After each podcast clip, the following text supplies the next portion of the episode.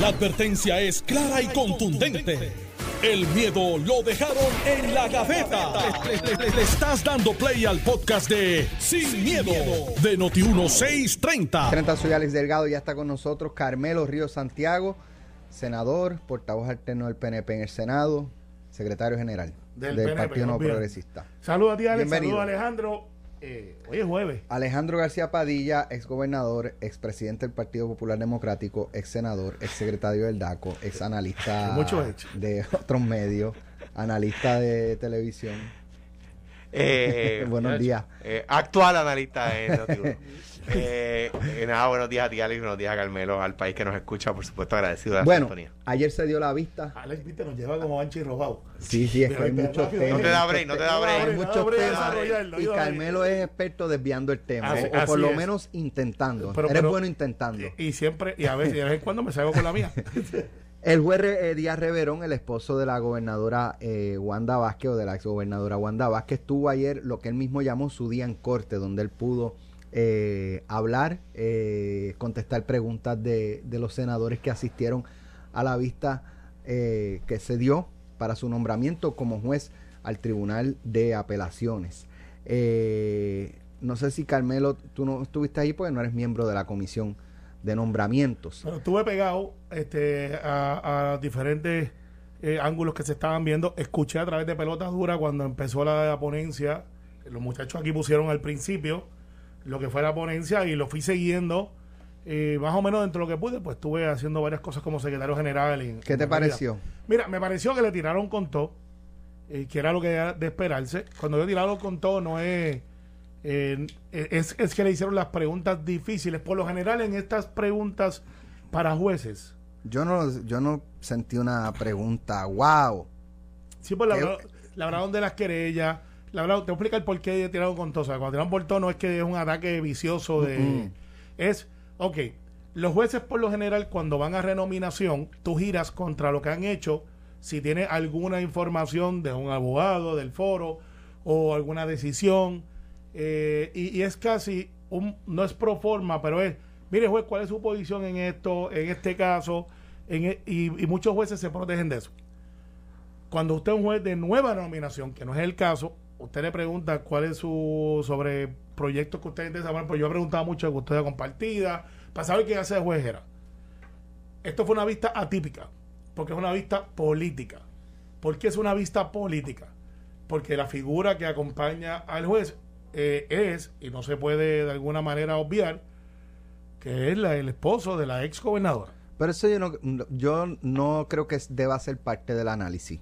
Yo pienso lo mismo, pero eso es lo que se analiza, por, es, por eso es que digo que es político.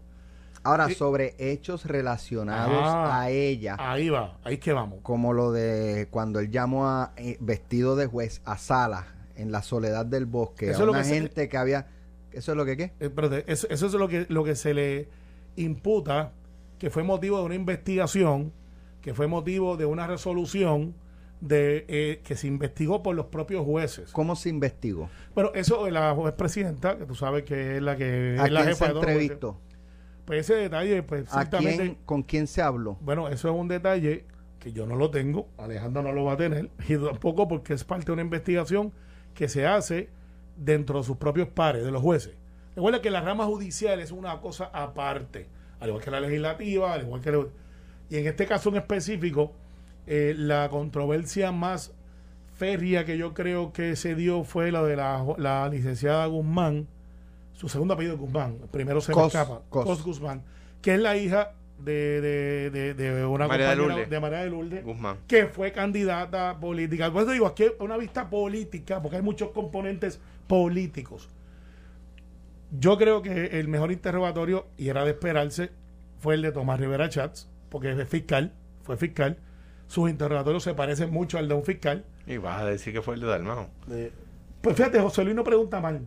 José Eh, Luis, él, él- él- él- no por- pregunta mal. Para mí es él, él o de los mejores debatientes que tiene el senador ahora mismo. Por eso, él no pregunta mal, no, no estoy quitándole mérito a eso. Pero el, el fiscal tiene la, la- la capacidad de habilitar o rehabilitar o meter en problemas a un, a un testigo. Y en el, para efecto del juez Reverón, que como es un juicio político, pues ciertamente lo que hizo Tomás Rivera Schatz y yo lo vi del saque, parecería que fuera, si hay alguna duda de todos estos casos, pues yo traigo la prueba yo y se llama rehabilitar el testigo. Entonces dice, pues mira, usted hizo esto, a usted se le acusa de esto. Entonces las preguntas se le hace a alguien que sería amigable versus alguien que no lo fuese. O sea, José Luis del Mau debería al, al juez, si fuera esto un juicio, como un testigo hostil. No es un testigo suyo. Yo tengo prueba en contra suya. En el caso de Rivera Chats, él dice, no, este testigo es mío, pero yo sé que viene con unos defectos que se le van a imputar, yo lo saco yo primero. Es matar el pollo en la mano. Exactamente, vamos a hacerlo ahora. Esa- ese refrán Ma- que- Matar el pollo en la mano. Pues mire, a usted le dice que usted anda con una camisa negra. Sí. ¿Y por qué usted la dice? Ah, bueno, porque esa es la que yo me puse hoy. Ah, Pero aquellos, entonces, pues él lo que hizo fue hacerle un preemption. Decía a todo el mundo, aquí está todo lo que ustedes dicen que el juez hizo mal. Yo se lo voy a preguntar. Y le hizo las preguntas. Y se las hizo atinadas. Y el juez las contestó. El juez las contestó. Entonces, al final, ¿qué dice el Partido Popular? Hoy sale un tweet y uno que no se chupa el leo, o por lo menos no lo hago hace 46 años. Sale uno, un tweet de un nuevo, de una página que se llama Ofensiva Popular. Y en esa Ofensiva Popular es un movimiento político buscarla. eh, del Partido Popular. Y yo no la tengo, pero voy a Y buscar pone- ahora mismo y recomiendo a todo el mundo que nos está oyendo que busque Ofensiva Popular. Sí, sí, para ver si cogen algunos followers. Entonces dicen, estos son los... Gracias a Carmelo. Esto, pues, está bien porque eso es bueno para que vean y los alumbres. La mejor desinfectante es la luz solar. Y viene y dice, estos son los Ofensiva jueces popular. que quiere que quiere Pierluisi. Obviamente van a votar en caucus. Van a votar en caucus porque no tienen ningún fundamento para votarle al juez en contra que no sea uno político. Y ahora la manera de esconderse es una votación de caucus que se supone que no se dé, aunque los caucus son libres de ellos establecer sus políticas, porque en el PNP, cuando se exige una votación de caucus, solamente y una votación de caucus, damas y caballeros, es que todo el mundo vote igual, aunque haya gente que piense diferente, pero el caucus dice, esta es nuestra política institucional y aunque Alejandro Carmelo y Alex estén en contra, no son la mayoría, tienen que votar con el caucus. Pero Alejandro Carmelo y Alex pudieran decir, lo que pasa es que las votaciones de caucus históricamente se dan para asuntos programáticos. Si hay una cosa del Estado Libre Asociado, tiene Alejandro, que debería hacerlo, no se puede levantar y decir, yo como miembro del Partido Popular quiero la estadía. Dice, no, me parece que usted está en el caucus del Partido Popular, usted no puede decir eso. Este, no, pero es que yo pienso así. Bueno, pues usted está en este caucus, usted sale o, o vota con nosotros. Pues lo mismo es lo que está tratando de implementar el Partido Popular, porque hay cuatro o cinco populares que votarían por el juez porque no pueden justificar votar en contra. Déjame, déjame. Yo, yo, fíjate, con ese, con ese, este, anoche tuve la oportunidad de entrevistar al ex juez Negrón, José Negrón Fernández. secretario de corrección en mi administración. Eh, no, yo creo que fue Fortuño. No, no, no. ¿Fue de con Fortuño? No, fue con. ¿No? ¿Estás seguro que lo nombré yo? Es que él dijo. Alejandro debe acordarse. Él fue bajo Sila No, Calderón, mentira, estuvo en mentira. administración. En, Yo creo en- que fue con Aníbal, porque él dijo que Kenneth era presidente del Senado cuando él fue confirmado. Cuando él fue confirmado para eh, instituciones juveniles. Ah. Eh, conmigo fue para secretario de corrección. Pues mira, él, él fue juez y entonces Fue juez. El, el- yo creo que lo, lo del carro, eh, pues él pudo quizás manejarlo, lo de la... Que lo investigaron por eso. Ahora, todavía yo creo que hay que quedar sin sabor de lo de eh, usar su eh, posición para citar un testigo para que testifique a favor de su esposa.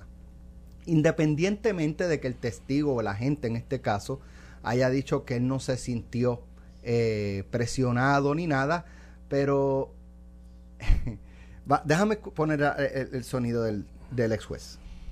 ¿Cuál era la- eh, Negrón, cu- usted cuando fuera juez, si un familiar suyo necesitaba que usted usando la toga y en sala citar un testigo para un caso personal, que es lo que se plantea aquí y no se ha desmentido, ¿usted lo hubiese hecho como juez?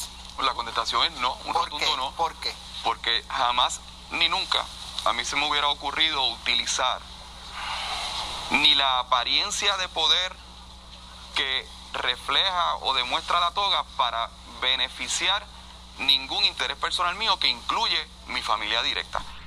Eh, Carmelo Río Santiago, si fueras juez Que no lo soy. Y tu hermano, tu hermano o un padre o un alguien de esa afinidad eh, familiar, mira, Carmelo, yo tengo un caso, yo necesito un testigo yo necesito a ver si tú puedes, no sé, este, mediar para que él testifique, y tú fueras juez, tú llamarías a esa persona a sala solo, tú, eh, ¿sabes? En tu sala judicial, tú lo harías. Bueno, dentro de lo que se plantea o como me lo planteas, no. Ok. No, pero entonces lo que usted y lo que tú quieres llegar, y yo sé que a Alejandro le toca ahora, es si él violó o no lo que es o representa la toga y su poder judicial dentro de una sala.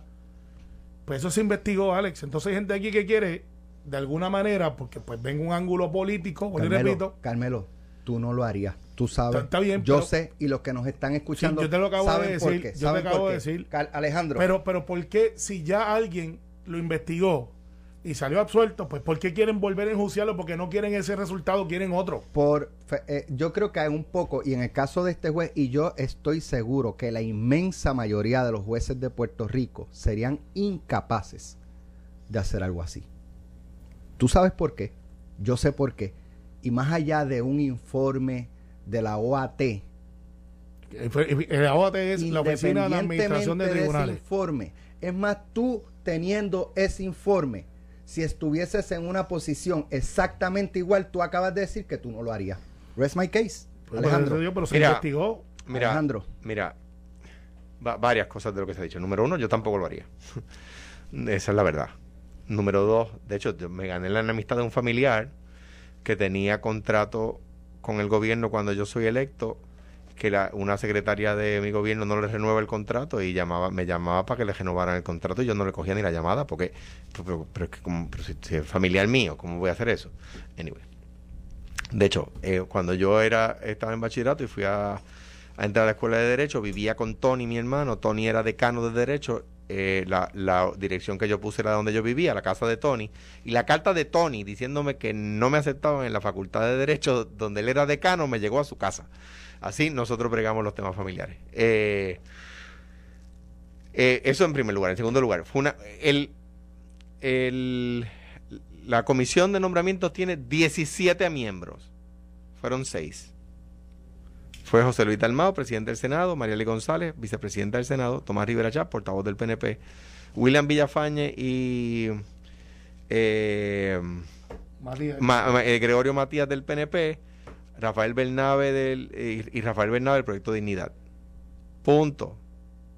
No fue nadie del PIB, no fue nadie de, de Proyecto de... Eso estuvo raro que nadie. Bernabe, Bernabe de Victoria Ciudadana. de los más vocales en verdad este no nadie, fueron. nadie a la vista. Yo pude ver buena parte de la vista, me pareció que el juez hizo una buena vista.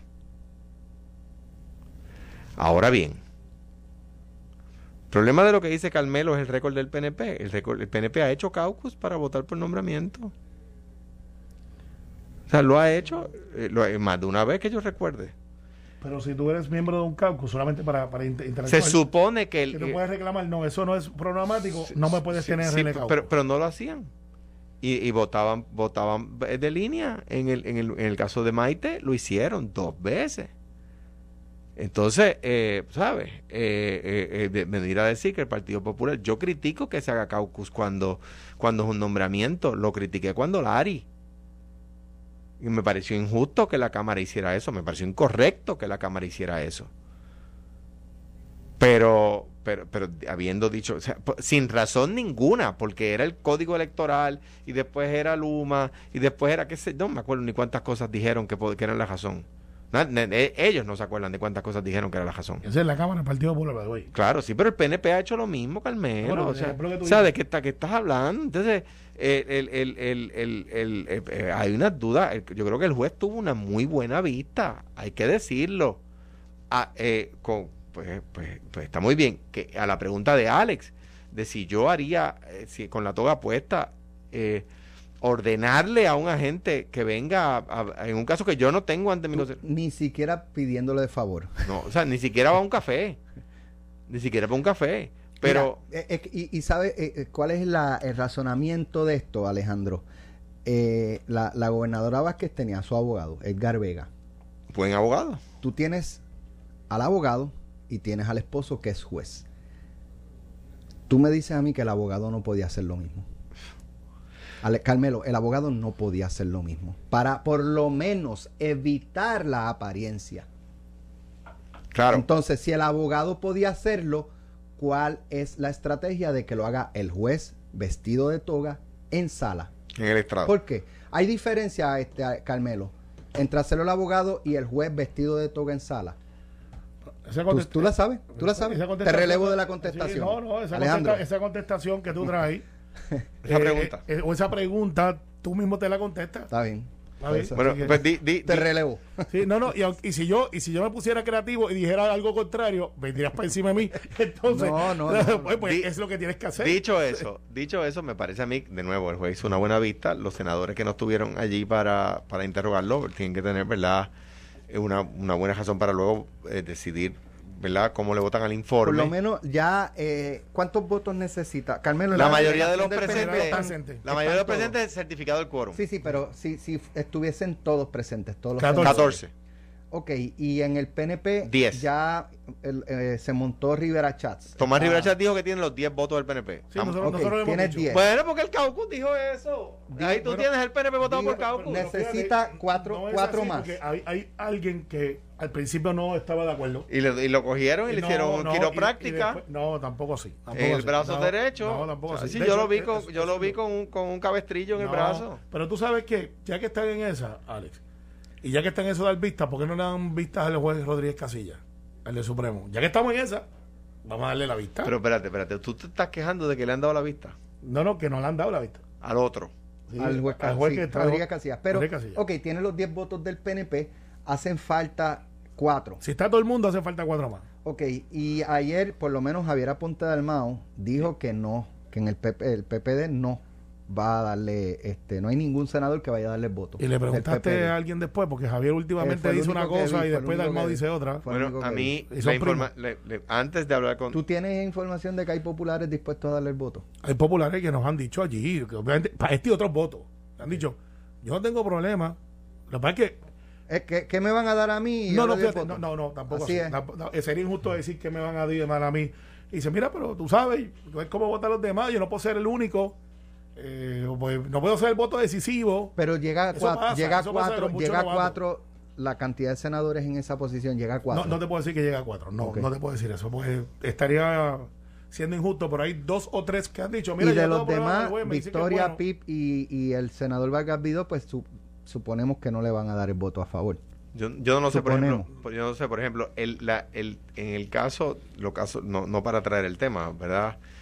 En el caso del senador Albert Torres, el, el argumento más fuerte a favor del senador es de la, de la senadora de Proyecto de Rodríguez Bebe. Si los swing votes ahí son, que son los votos que pueden cambiar, eh, que hay siempre María de Lourdes, el 99.9% de las cosas se abstiene o vota en contra. Eh, se- incluso si la nominan a ella para... Eh, sí, es capaz de que se abstiene también o se vota en contra.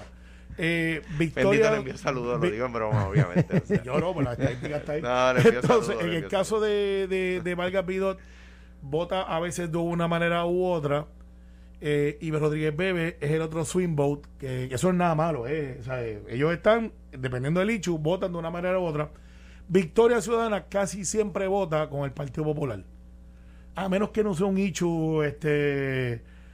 Fíjate, no, casi siempre vota por el Partido Popular. Pero si es que el Victoria suena casi todo, casi todos, no voy a decir casi todos. Muchos de ellos piensan como nosotros, lo que pasa es que no Sí. les gusta decirlo. Sí, es, es verdad. Pero casi O sea. sus votos son bien, son bien típicos del Partido Popular. Menos hechos que son un poquito más sociales, que, que se que depende, pero casi siempre votan así. Así que la ¿Pero expectativa está real. diciendo veleta? no, no, en la, en la política no es veleta. este. ahí te fuiste. Sí. Ahí, ahí te fuiste a la parte más profunda de la Sí, cizaña, sí, bien duro. ahí este te- está, este está hoy encendido. ¿Qué es una veleta? Que se va con el viento. Exacto, ¿para dónde va el viento? Pues por ahí se va. Y entonces eh, lo que yo entendí es que en- piensan como ustedes, pero no es simpático para sus electores los que lo llevan al poder y por lo tanto dicen No, no, cosas no. que no necesariamente y, no, y creen. les gusta hablar mal del Partido Popular, habiéndose hecho famoso con el Partido Popular, por ejemplo. De hecho, pidieron chavo este, y los otros días pasaron el rolo porque dijeron en la campaña que no iban a pedir dinero para la comisión de elecciones y llevaron un caso para que le dieran chavo. No, te digo, son complicados. Y perdieron y están por ahí, mira, agáchate y camuflaje. Estás escuchando el podcast de Sin, miedo, de Noti 1630. Bueno, ya estamos de regreso aquí en Notiuno 630. Ayer, eh, a- ahora la, la semana empezó con vandalismo, ¿verdad? Cuando se tumbó la estatua de Juan Ponce de León. Eh, Ya está muerta, ya está para atrás. Sí, anoche, anoche menos. tuvimos un español, este, Xavi Domínguez, y de hecho hace muchos años que, que lo habíamos conocido, eh, y él es consultor este, de mediático, comunicaciones, y entonces yo le decía, ven acá, y, y lo de la estatua, cómo, le, cómo lo tomaron, y dice, otra más, otra más, eso no, honestamente no nos afecta en, en lo absoluto. Y a veces pensando, y aquí se creen que, que, con eso están hiriendo el, el- el orgullo de los españoles. O- eh, pero ayer eh, ocurrió otro acto de vandalismo en una tienda, en un establecimiento en el área de Ocean Park que, que es dedicado a la venta de carnes. Pues en los rolling doors de- del, establecimiento, pues escribieron come vegano. O sea, con, con, en todas Ay, las Dios mío. puertas, en Ay, todas Dios las mío. puertas. Sí. Que by the way, yo conozco mucha gente vegana. Que va y- allí. Y, esto no tiene que ver con que sea vegano. El, el que, el, que, el que vandalizó este establecimiento no lo hizo porque los veganos son así. Es que esa persona, pues, así fue que probablemente le enseñaron sus padres a, a expresarse, ¿verdad? Vandalizando la propiedad de otro. Eh, no, digo, probablemente, ¿verdad? A lo mejor no, porque hay personas que, que sus padres pues tratan de darle una educación y ellos en la calle pues se, se, se van por el camino que no es. Pero entonces ahora esa va a ser la, la- la manera de expresarnos, vandalizar, cometer actos de vandalismo. Eh, no estoy de acuerdo con Carmelo, voy y le pinto la casa o la verja. Este, no estoy de acuerdo con Alejandro y voy y, le pinto la, la acera frente a la casa. O sea, esa, esa es la, la modalidad ahora. Lo que pasa es, Alex, eh, ¿dónde están las repercusiones? Y me digo, porque me acaba de textear una persona que, que está en la red y nos escucha mucho. Eh, dice, lo que pasa es que, por ejemplo, eh, los que acosaron a los empleados municipales de San Juan mientras montaban la estatua, los arrestaron, hicieron algo con ellos.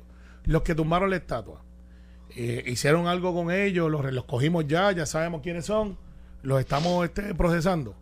Entonces, este muchacho o muchacha escribe Come Vegano en la campaña de Guainabo, vi que varios letreros eh, de la Martínez Nadal es la misma letra, así que es el mismo artista, porque, Artista, bueno, lo que pasa es que ellos hacen graffiti. el mismo vándalo. El mismo vándalo, vamos a ver vándalo, vamos. Pero se hace el graffiti ese, entonces bueno, come vegano, come vegano. Creo que el letrero que vandalizaron de política está todavía por la área de San Patricio. Ok. Y puse come vegano. Entonces uno pretendería decir, ¿y cuál es el propósito de este sitio que vende carne, que hace de, eh, no está vendiendo nada ilegal?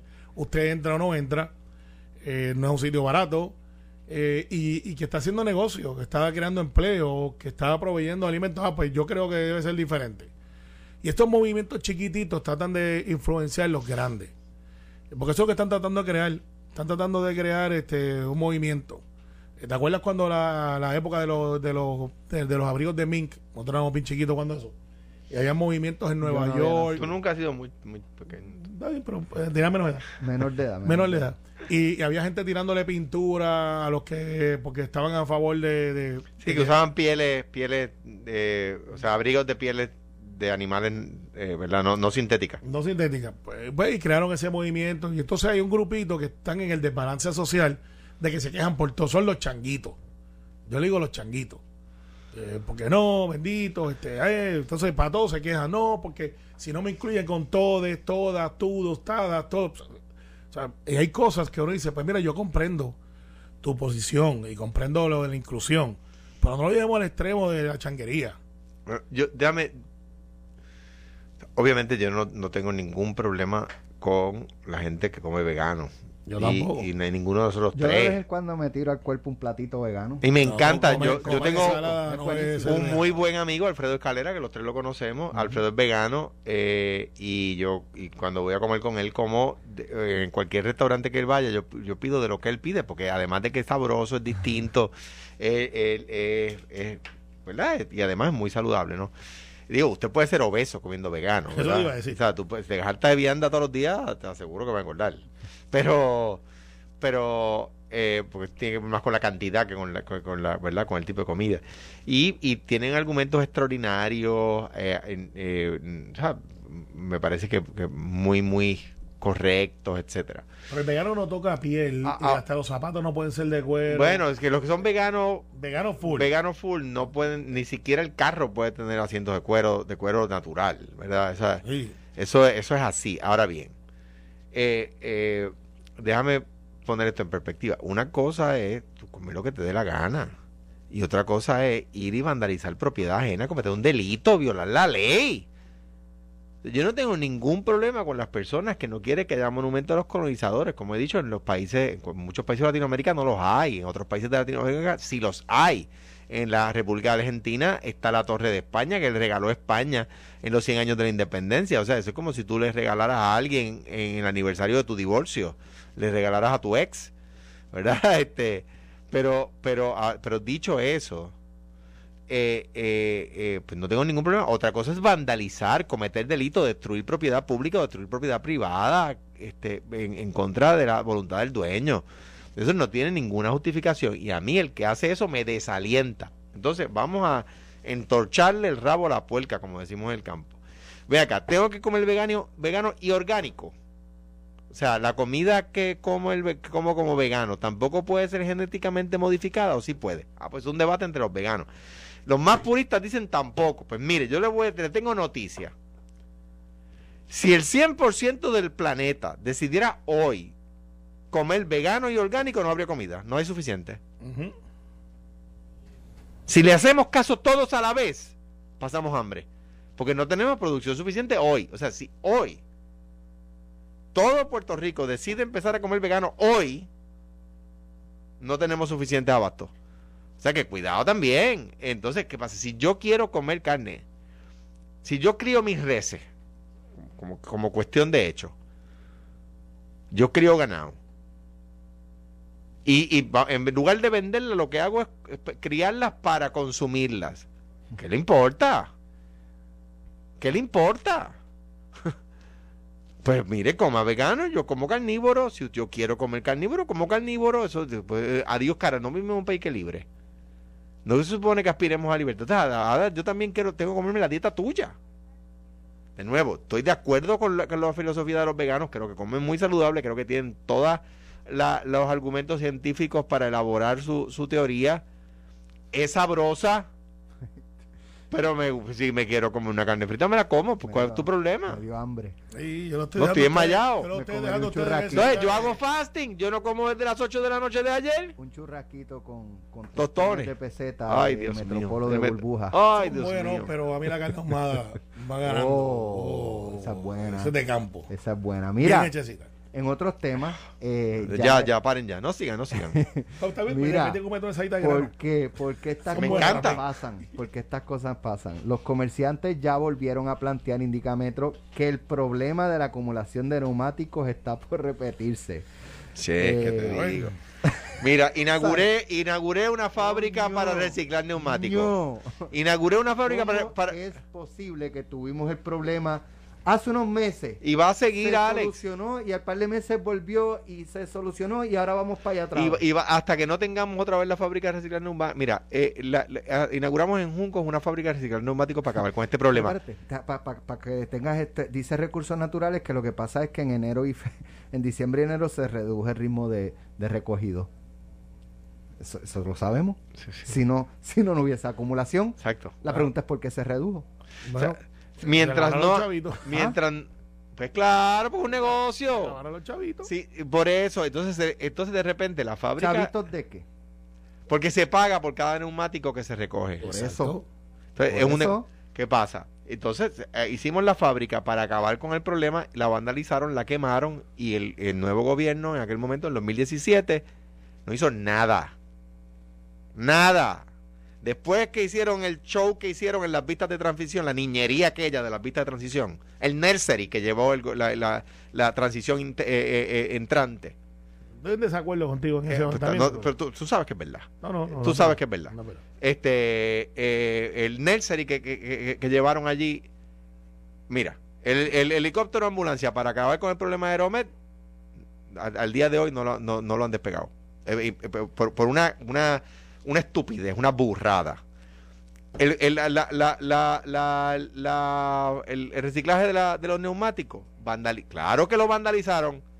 ¿Quién lo vandalizó? ¿A ¿Quién se beneficia? Es Como dicen, eh, como decía Sherlock Holmes, follow the money. Pero en ese argumento, Alejandro, Un paréntesis, no estoy seguro que sea Sherlock Holmes el que lo dijo, pero por ahí va la cosa. Yo me acuerdo del money, caso, eh, me parece, de Watergate. Follow the money. Follow the money fue. Fue O sea, esto es un negocio, entonces ahora le, le, le, le- le trancan el, ju- el- la- le trancan y te le paso el batón, le trancan la llave al gobierno, el gobierno recibe candela porque les están acumulando las gomas en temporada de influenza, en temporada de dengue. Entonces, eh, el gobierno tiene que soltar chavo y allí van donde el secretario Pared para que suelte chavo que tenía destinado para otra cosa, para que le, para que pague, pa- seguro, porque porque te, te, te, te aprietan por la garganta y te aguantan el aire. mira, yo creo, no creo, yo estoy seguro, pues esto yo lo he investigado dos o tres veces, porque es cíclico. Esto, hay- hay- es, seguro. es cíclico. Eh, y yo recuerdo que aquí el problema que tenemos, Alex, es la cantidad de gomas que entran que no son la calidad que deberíamos de tener en Puerto Rico, que como no están diseñadas para el trópico, aquí llega mucha, mucho neumático que sale bien barato, que es para nieve.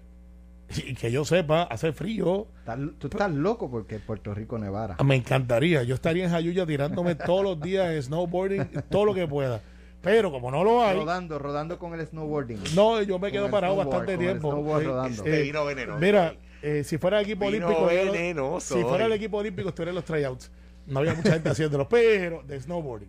Pero me, me No, sale, me sale oye, bien. en honor a la verdad, vi- lo vi, vi a Carmelo este, eh, Bueno, bueno, espérate, espérate, espérate. Él dice que es Carmelo porque No, él estaba... era, era Sí, él, era pero, pero, pero Digo, tenía, tenía- casco puesto, eh, bufanda sí, y puesta. la- y los go- goggles. lo- Los goggles puestos. No, se ve de ti voy ni a la- teacher a, a- Pues claro, está bien, pero tú me dices que eres tú igual que Alex. Pero Nos envió uno de él esquiando. Si Sí, me viste hablando, si me viste hablando. eh, No, no se oye. No se oye, pero No se oye.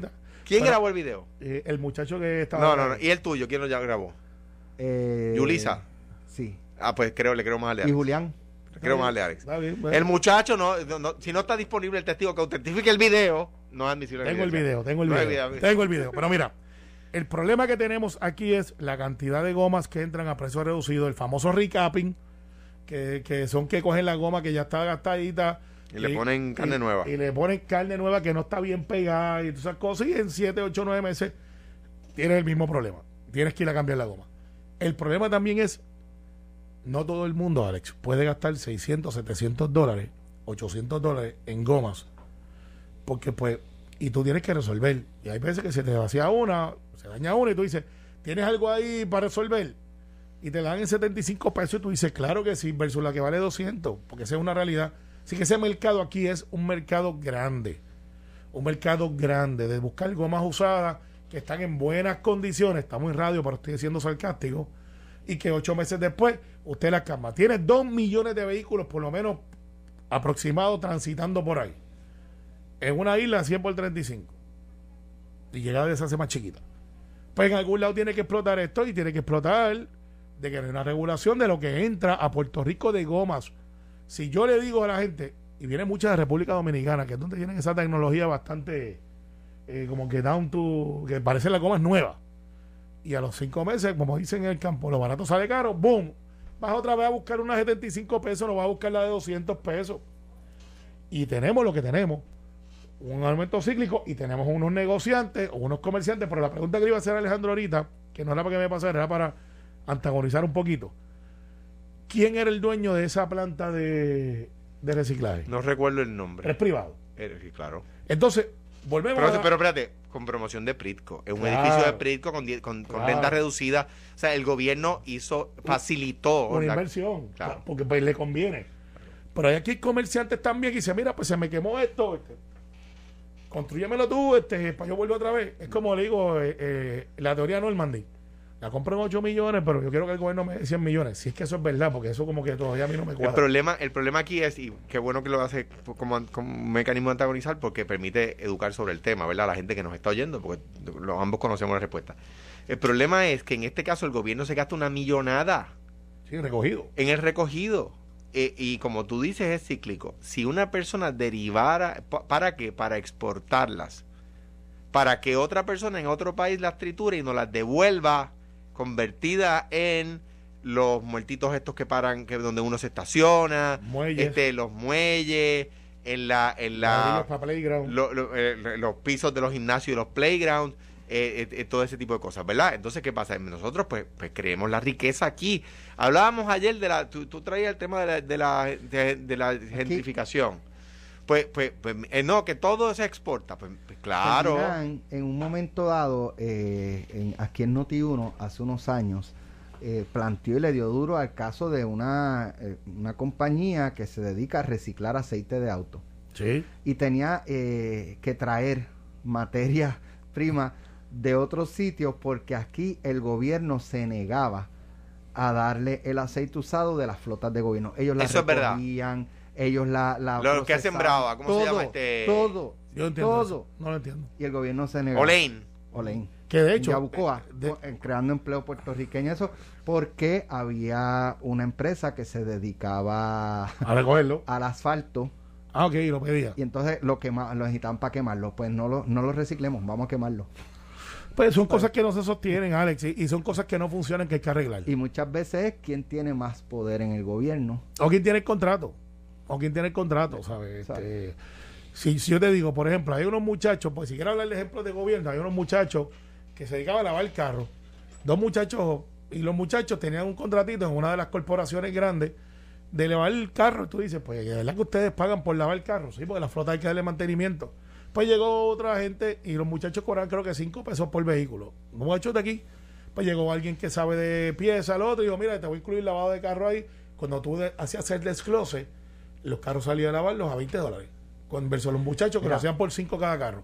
Pero como aquel estaba más organizado, porque aquel te daba un servicio adicional, pues en el package se incluyeron eso y salía más caro. Ve, bu- en el caso de la Autoridad de Energía Eléctrica, ¿sabes? ¿Cuántos años llevamos hablando de que están quemando petróleo? Entonces, los que se oponen a todo, eh, planteas esto aquí, no, a- aquello allá, no, esto acá, no, tampoco.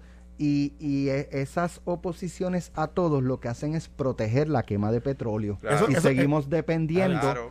Seguimos dependiendo de, de, de quemar petróleo para entonces tenemos un, una verdad este Estamos un asunto ahí. ambiental Estamos tenemos un asunto de ¿sabes? la autoridad de energía eléctrica hace años pudo haberse ido moviendo poco a poco y quizás no para toda la, la- la- la demanda verdad pero gran parte de, de, de energía renovable Mira, Alex, sabes lo voy a plantear hoy y grábalo. Lo planteé hace como un año y creo que me dieron dos o tres bolazos. Energía nuclear. Y aquí todo el mundo va a salir corriendo. Yo, Eh, yo lo he dicho, desde que soy gobernador, te voy diciendo que es algo que el país debe estudiar. Yo he visto lo que como por dónde va esa energía. No es la que de Ch- Claro, Chernobyl. pero pero si, de no es la de momento- si la planta pero si la planta va para el distrito de Bayamón Ah, el primero no. que se va a poner va a ser su senador Pero no, no, no Ay, necesariamente. bendito. No necesariamente. Ay, si te lo estoy bendito. planteando. Eso se llama not in my backyard. Sí, lo que pasa es que Exacto. Bayamón no se prestaría para por, por la densidad poblacional. Eh, para, para. Pero- Entonces, si, si es por densidad poblacional, ningún lugar de Puerto Rico. pudiera ser un argumento, pero la energía nuclear que yo estoy hablando, que es la que yo he visto, que está en Palo Verde, que lo corre una puertorriqueña, Eduardo Batia me acompañó a ese viaje, ya vienen en micro, ya no son estas plantas. Son microreactores, pero son microreactores. pero- el tema de la el tema de la el tema de la de la densidad poblacional, o sea, en Orlando, Florida, Tienen energía nuclear. hay eh, no es que tienen, es que allí está el reactor, hay dos reactores viejos. Vi- O sea, dos reactores eh, que eh, eh, De los de 60, hace 70. generaciones atrás y están allí operando. Gente O sea, al lado. O sea que con gente al lado. O sea que es igual que la planta de, de transformación de basura en energía que tuviste en, allá en, en- en- en Massachusetts en ¿Sabes Massachusetts. al lado la- de la finca de cranberries con los que aquí se toman los juguitos. Y no, espérate, que se lo Sí. compran los que los se juguitos oponen. así que vienen que le echan este Sí, sí. Los que se oponían le echaban ese mismo juguito en la lonchera a los hijos. Ajá. Entonces, el, el- en París, en la ciudad de París, o sea, Ay, no, y en no, Baltimore también. casas. no a las afueras de la ciudad, en la ciudad de de la ciudad. París, en la ciudad Luz. Y en. Bo- y en Baltimore, en el sabes- medio de la ciudad también. Mira, este, Alex, es que, y vol- lo traigo y va a gente a gritar. ¿Tú son tecnologías nuevas, son, ¿sabes? Bueno, Cuando ¿sabes? explotó Chernobyl, ¿qué año fue?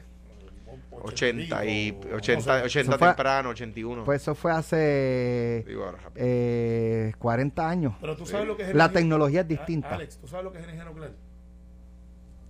¿Qué es? Es literalmente el viragua. 86. Es literal, 86, Te lo voy pues a casi 30 y pico, 26 35 de años. abril de Te lo voy a 1986. simplificar porque pues, es, es más complejo que eso. Tú pones un reactor y él ve agua. Bueno, lo, que- No, no. simplificando. Sí, Eso- demasiado. Eso, pasa, bueno, pues está bien, vamos a ponernos técnicos. Y eso pasa a un condensador, a una olla de presión. no es ponernos Eh, técnicos. sí, pero no, es que pero no es como que la gente dice, eso es una tecnología. Plutonio, que es plutonio Uranio, y que si uranio. explota Uranio, va a haber uranio, radiación y Uranio, uranio, reducido, uranio. uranio reducido que, que se calienta a una temperatura absurda y para enfriarlo le echan agua, el Agua. se evapora, el entonces con el vapor de agua mueve las turbinas. Exacto. Eh, al fin y al cabo, igual el que movías una locomotora en el siglo XIX, pero en vez de, de carbón, y en vez de una car- un carbón y una locomotora, tiene uranio y turbinas de generar... Sí, de nuevo, eso estoy simplificándolo, pero... Sí, eh, eh, pero, pero, Pero lo que sale al ambiente es vapor de agua. es Bueno, vapor de agua, exacto. Lo que sale del ambiente es vapor de agua.